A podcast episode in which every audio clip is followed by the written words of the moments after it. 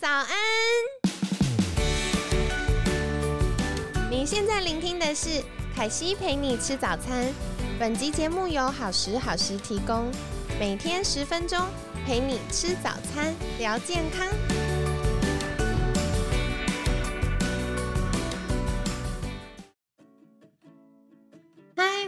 到凯西陪你吃早餐，我是你的健康管理师凯西。星期五快乐！你们这周过得好吗？那今天呢，一样非常开心，邀请到凯西的好朋友盘古银发曾小云营运长。小云早安，大家早安。好，那到星期五了，凯西其实想要请教一个比较进阶的话题，因为呢，嗯，慢慢随着我们年纪增加，可能家里的父母啊，或者是爷爷奶奶啊，会开始出现需要照顾的需求。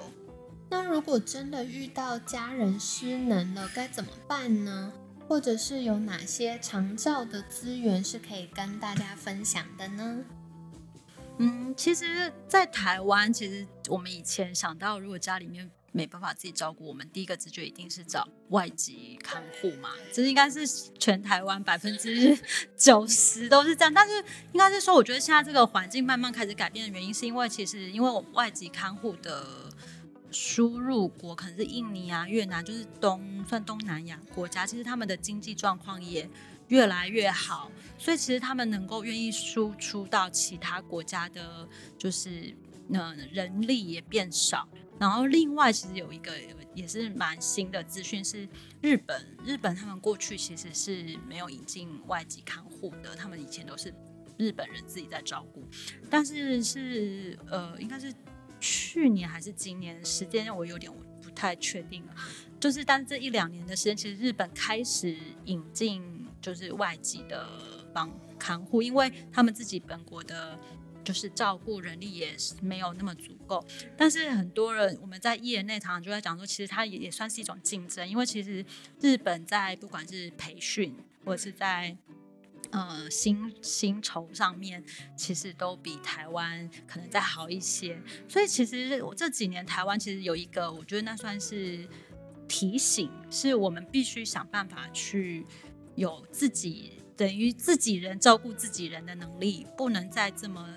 依赖外籍的看护，那当然，目前社会上我们外籍看护还是所有家庭的主要照顾者啦。因为除了家里面的人之外，一定还会有主要的照顾就会是外籍看护。但我觉得很多人不知道，是政府其实已经做了很久很久，大概有二十年，只是我们以前都不知道。我也是在应该是。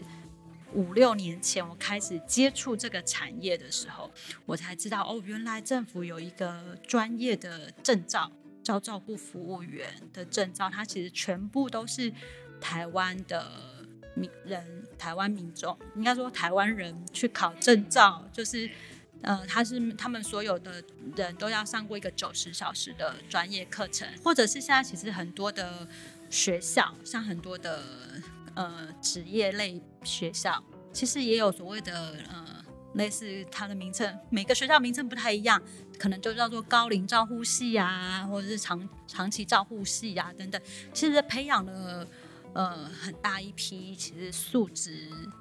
跟专业非常好的照顾服务员，但是他们目前的角色还是比较偏向是资源性人力，他们不会因为我。呃，很多人我遇到很多，他就期待说，哦，我需要一个二十四小时的看护。可是其实这还是稍微比较困难一点。但是现在呃，有所谓的就是呃本国籍的照顾服务员，其实，在政府这几年，尤其从二零应该说一，我想想啊，应该是一七年，呃，就是照顾服务法通过之后，其实有。整个台，呃，现在在大家肯定会叫做长照二点零的一个新的制度，其实有很多很多的福利，大家其实都还不太知道。但是其实政府每年都花了好多的预算，其实要提供我们民众更好的服务。所以可能我也可以稍微帮大家介绍一下。OK，那其实，在政府的长照二点零里面，首先第一个主要就是它补助的对象。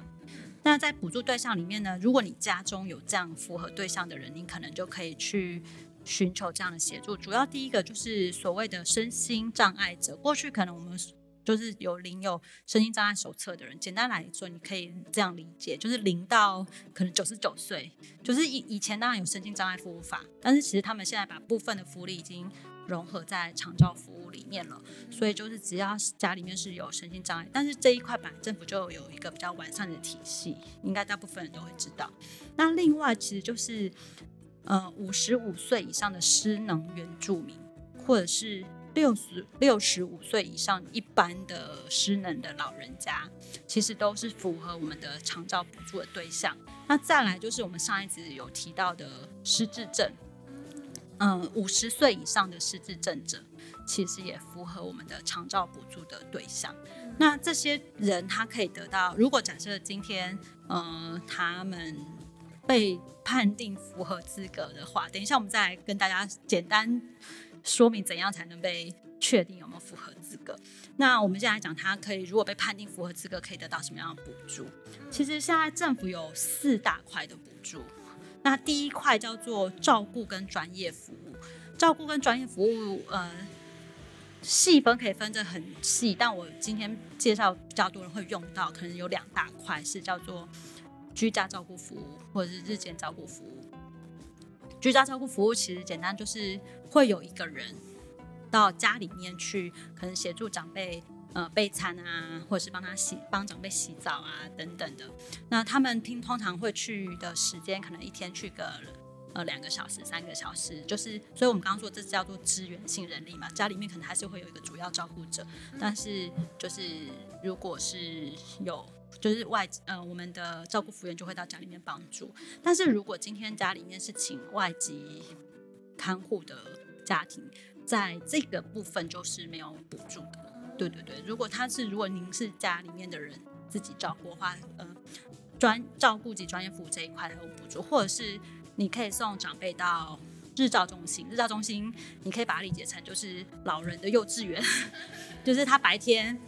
会坐交通车，就是像我爸车一样，就是到日照中心去。他有，他们也有课表哦。中午也会在这边吃饭，也会在这边睡午觉，然后下午可能再吃个，再做个活动，吃个点心，然后大概四五点又坐交通车回家，就真的很像，真的很像幼稚园。然后现在其实日照中心大概百分之六十以上其实都是失智症的长辈，因为失智症长辈我们。会比较担心他们自己在家里面有时候会稍微有一些危险嘛，或者是怕走失啊什么，所以现在很多日照中心都是有都是失智症长辈为很大的就是族群。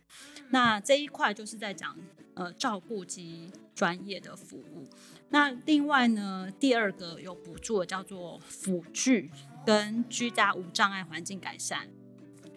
嗯，简单来说，大家以前假设，应应该我们以前过去会直接遇到状况是，家家里面长辈可能，呃，发生一些事情要去住院，然后住院可能假设是中风，那可能就需要轮椅啊，需要拐杖啊。那以前不知道的时候，就直接去楼下的信医或者是某种医疗医疗就是药局去买。但是其实现在政府在这一块做的很好，是它其实是有。呃，各项，但是也是看这个长辈的状况有补助的。那他每年，他是每三年补助四万块钱，但是他会依照你的，就是，呃，就是假设你是我们这，我们一般叫做一般户，政府补助百分之七十，我们自付了百分之三十，大概逻辑上是这样。那除了辅具之外，其实还有居家无障碍改善，像比如说现在，我不知道大家有没有发现，台湾在旧式的房子很喜欢在。尤其是那种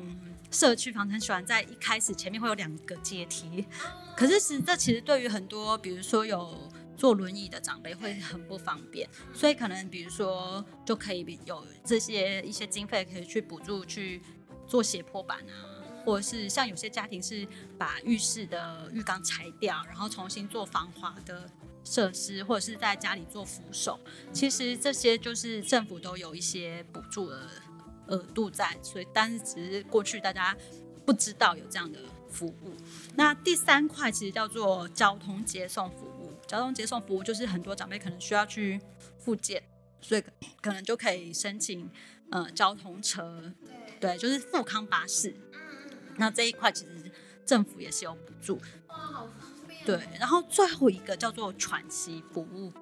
喘息服务其实刚刚我们前面不是有提到说，假设你今天家里面有请外籍看护，你就没有办法申请居家照顾服务嘛？但是你可以申请喘息服务。喘息服务的概念就是，可能你的外籍看护礼拜六要休息，但你家里面就没有人可以照顾家人了嘛？那你就去申请喘息服务，他可能一次就来你家，呃，最长我记得是一天好像可以六个小时还是九个小时？对，就是他就等于是代替人力，所以就就。就可以协助你，或是有时候是家人自己可能要临时出去有事情，就可以申请喘息服务这样。所以其实这些东西都是政府真的很大力在推动，但是我觉得还是有太多人不知道有这样的服务了。对，可能对听众朋友们来说是比较陌生。对对对，那这个东西怎么？申请就是，其实今天大家刚刚我前面讲的什么东西都忘记都没关系，你只要记得，假设家里面有遇到这个状况的时候，你就打一个电话，叫做一九六六。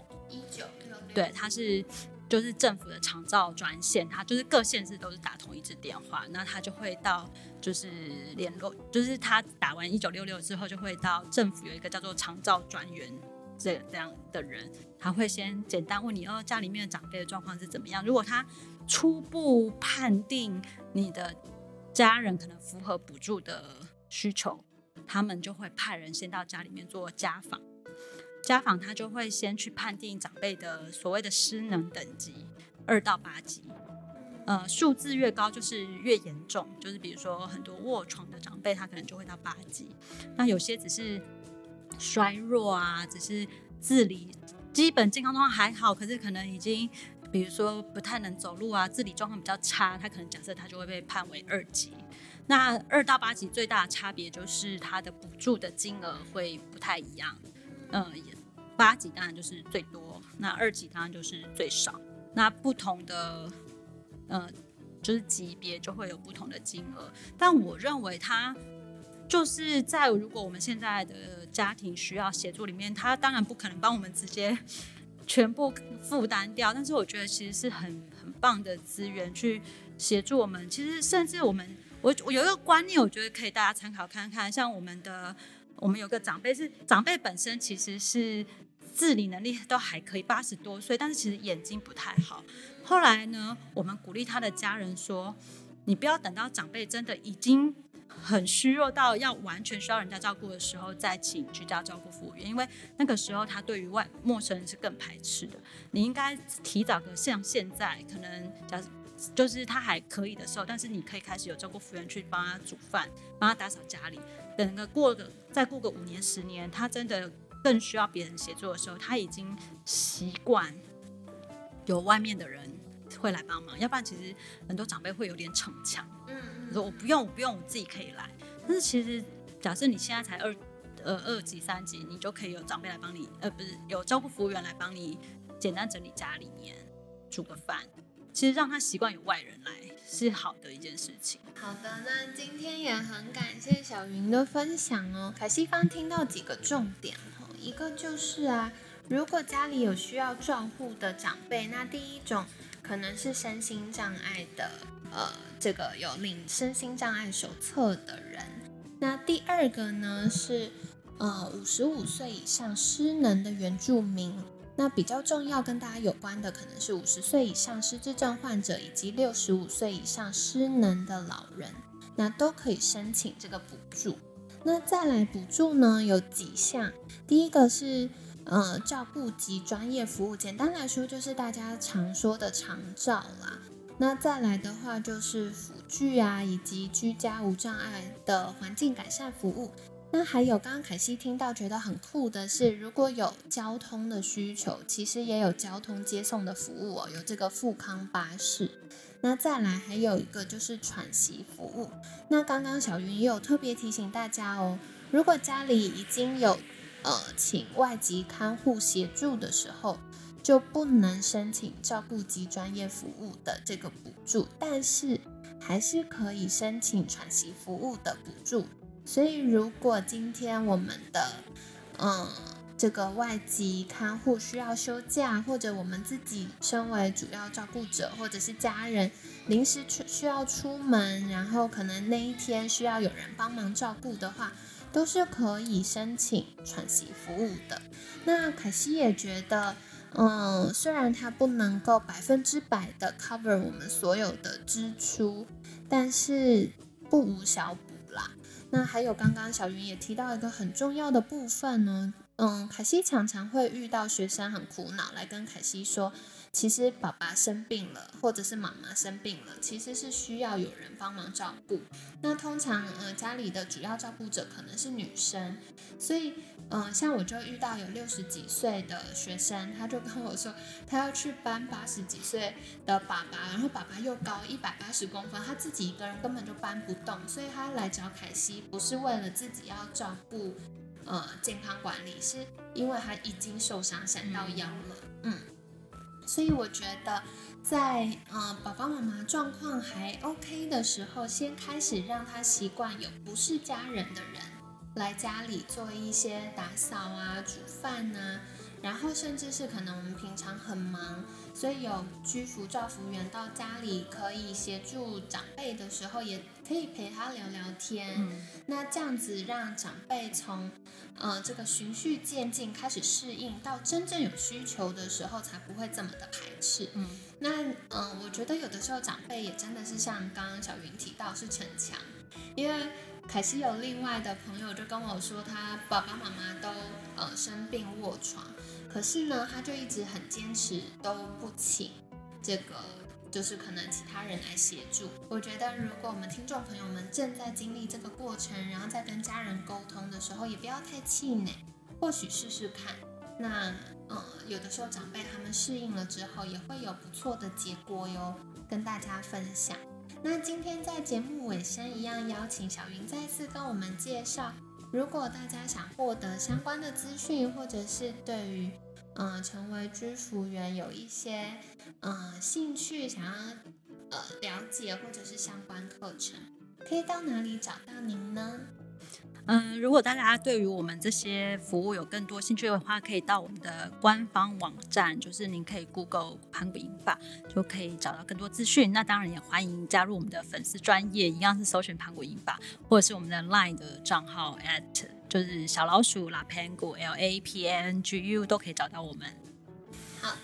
那可西一样会把相关链接放在文案区哦。今天这集相信对很多听众朋友们会有很多的帮助。那如果今天家里的长辈们都非常的健康，那也没问题，我们就是可以放在心上，说不定以后有需要的时候就可以派上用场。那也欢迎转发给身边有需要的朋友们喽。那今天很感谢盘古银法曾小云营运长的分享。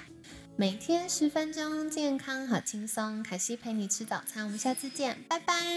拜拜。